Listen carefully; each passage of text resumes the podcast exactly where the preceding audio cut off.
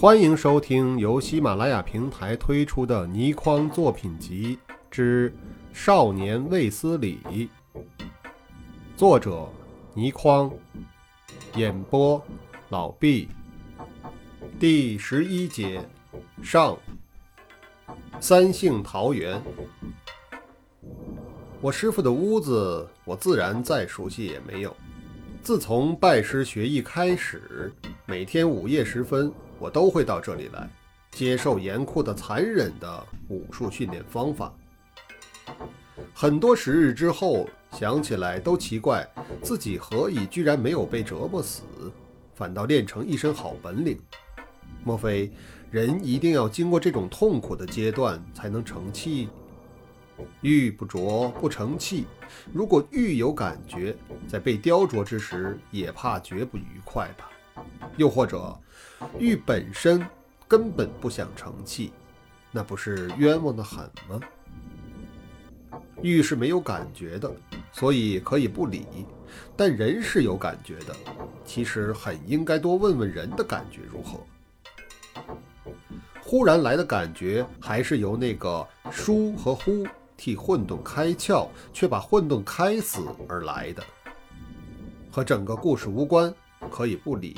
或者是看了之后好好想想。师傅的屋子中的一切陈设全是竹子制造的，手工十分粗糙简陋。以前我一直不知是什么原因，这时和香妈、邝英豪、祝香香一起走进来，再见到了我熟悉的那些竹家具，自然明白何以他们如此简陋。不论是桌。椅、架子或是卧榻，只要轻轻一碰，就会吱吱响。像凳子，若是坐下去，发出的声音简直像是在痛苦的呻吟。师傅自然就是为了要听竹子发出这种痛苦的声音。他对姓祝的有刻骨的仇恨，想象之中。把仇人压在身下，听他发出痛苦的呻吟，那是何等痛快的事啊！虽然那时我还只是个少年，可是也能感到师傅的心理状态不正常，到了可怕的程度。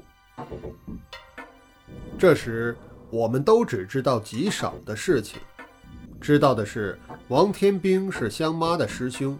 而香妈嫁给了一个姓祝的，所以王天兵就恨竹子。要是会编故事，就这一点点的材料，也就可以编出一个故事来了。可是编出来的故事，怎么也比不上自香妈口中说出来的那么离奇。进了屋子之后，香妈伸手按在一张竹制的桌子上，那桌子这时发出了吱吱声响。邝英豪想坐下去，竹椅发出的声响把他吓了一大跳，忙不迭地站了起来，神情讶异莫名。我向他解释，因为他姓祝的，所以故意要听竹子发出的呻吟。祝香香咬着下唇：“妈，为什么要进这间屋子来？有什么说话在外面说，不好吗？”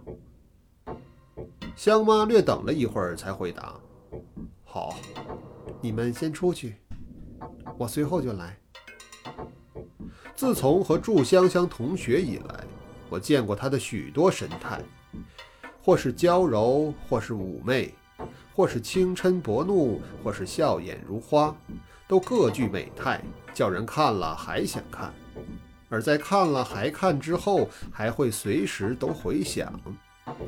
可是这时，祝香香的神情却实在叫人不想多看她一眼。她俏脸铁青，虽然是板着脸，可是眉宇之间又有一种极度的厌恶。她母亲的话才一说完，自然是由于她心情极恶劣的缘故，竟然连礼貌也不顾，一甩手，转身就冲出了屋子去。邝英豪自然立时跟了出去。我犹豫了一下。望向香妈，香妈的神态十分疲倦，向我挥了挥手，示意我也可以离开。本来我还想说些什么，可是他的神色表示的再彻底也没有了，他要单独一个人，不想有任何人在他身边，他只想一个人独处。所以我没有说什么，倒退着出了屋子，才转身。祝香香离开了屋子之后，一口气儿不停，疾步走出了院子，才长长的吁了一口气，脸色仍是阴沉无比。邝英豪在一旁没做手脚处，不知如何安慰他才好，甚至向我投来求助的眼神。我自然也没有法子，于是祝香香站着不动，只是大口吸气，大口呼气，我则缓缓踱步。邝英豪就围着祝香香团团乱转，足足过了半小时之久，才看到香妈走了出来。她出来之后，动作很缓慢，小心地关上院子的门，神情竟大是依依不舍。又面对着门站了一会儿，才转过身来，仿佛只有她一个人那样，郁郁而行。到了一个亭子中，在亭中坐了下来，不言不语。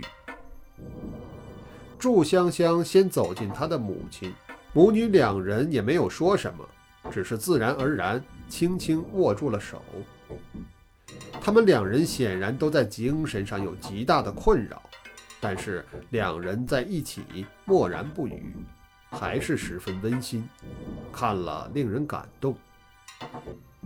三个少年都在等香妈讲话，准备听一个恩怨交缠、爱恨交织的故事。可是过了好一会儿，香妈一开口说了一句话，却是我们再也想不到的。这句话不论多少年之后，我都可以清楚记得。记得香妈说这话时的神情、环境，以及我们听了之后感到错愕的反应，历历在目。香妈说的那句话是：“你们都读过《桃花源记》吧？”是不是毫没来由？在这样的情形之下，忽然问了这样一个问题。有一本书现在已经不流行了，这本书叫《古文观止》，意思是叹为观止的古文汇编，清康熙年间两位姓吴的学者所编，收各种骈文散文两百二十二篇，篇篇锦绣。字字珠玑，超过三百年，是求学者的必读书。有几篇著名的文章，像《桃花源记》，只怕会一直流传下去。谁不知道晋太元中武陵人捕鱼为业呢？我们三人当时除了点头之外都没有出声。香妈长叹一声。像《桃花源记》中记述的，也不一定全是陶渊明的想象，真是有的。我立即想到的是，啊，一个《桃花源记》式的故事。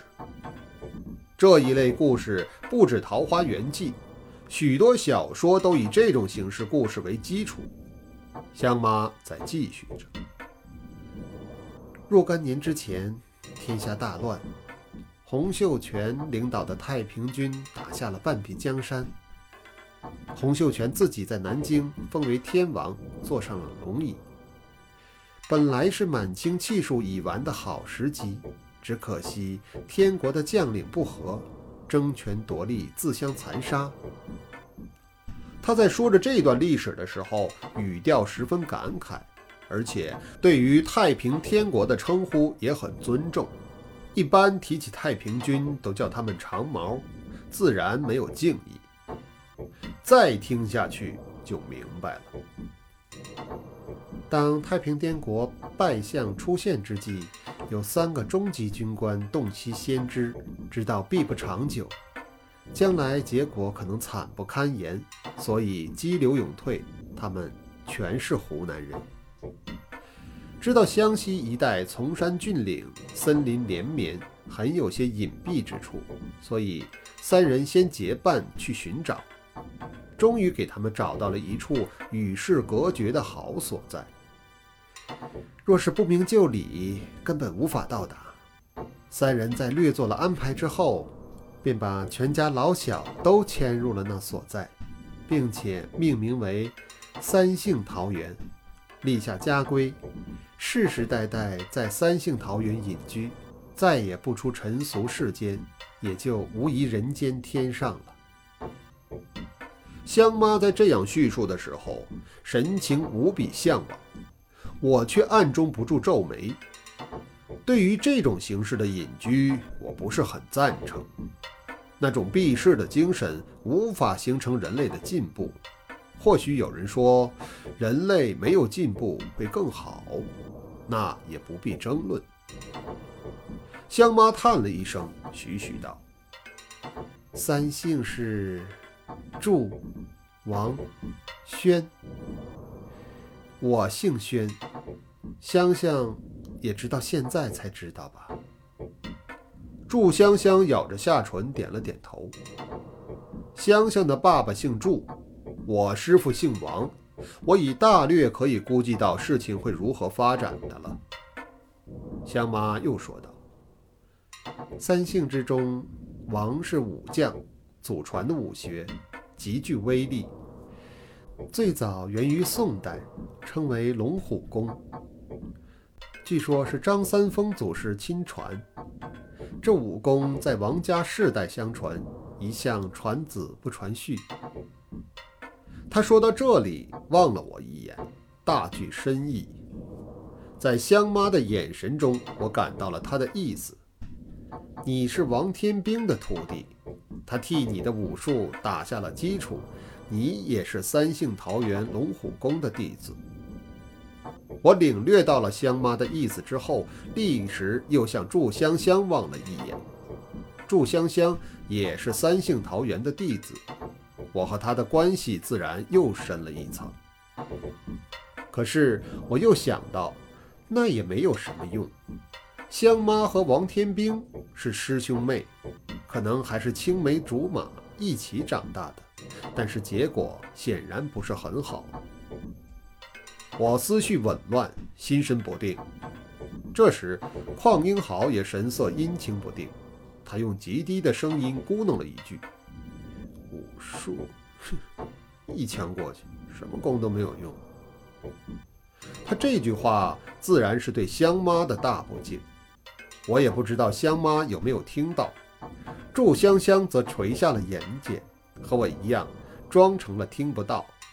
邝英豪的话很有道理，可是他忽略了中国传统武术若是达到了深战的境界，反应的灵敏和对恶劣环境的适应，绝不是科学所能解释的，也不一定不是现代武器的敌手。香妈吸了一口气，三家人隐居在深山之中，王家是大武术家。祝轩两家全是文人，在隐居的岁月之中，自然身手矫捷的武术比知乎者也的文学有用得多。本来王家的独门龙虎功不传外人，但为了表示三姓为一家，王家竟不藏私，公开了家传的武术。三姓弟子只要肯学，都能获得清心传授。香妈说的十分平静，她说的虽然是多年之前的事，可是事情本身很具传奇，又明知和眼前的几个人的恩怨纠缠大有关联，所以很引人入胜。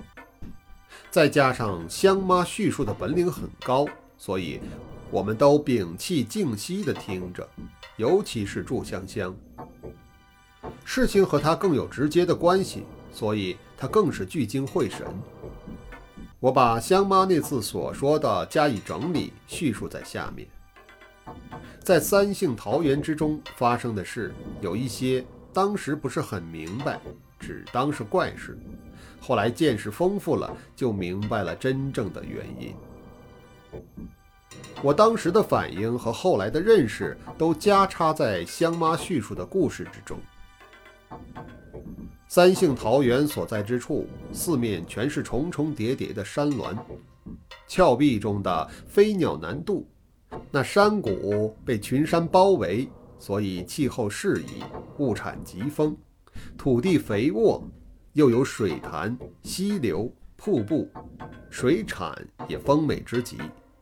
不但如此，还有一个大岩洞，洞壁之上结聚着许多晶莹雪白的岩块，当真是洞天福地。只要收得起野心，在这样的环境中居住，实在是无忧无虑，再理想也没有了。任凭外面的世界怎样天翻地覆，在这个山谷之中，一样是平静宁谧的神仙境界。问题就在这句话：只要把野心收起，世外桃源就是最理想的生活环境。但是，若是收不起野心呢？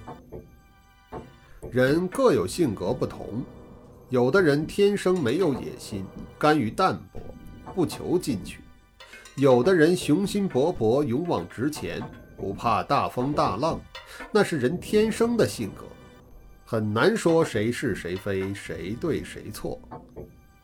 最早一代搬入三姓桃园的三家家长，自然都没有问题。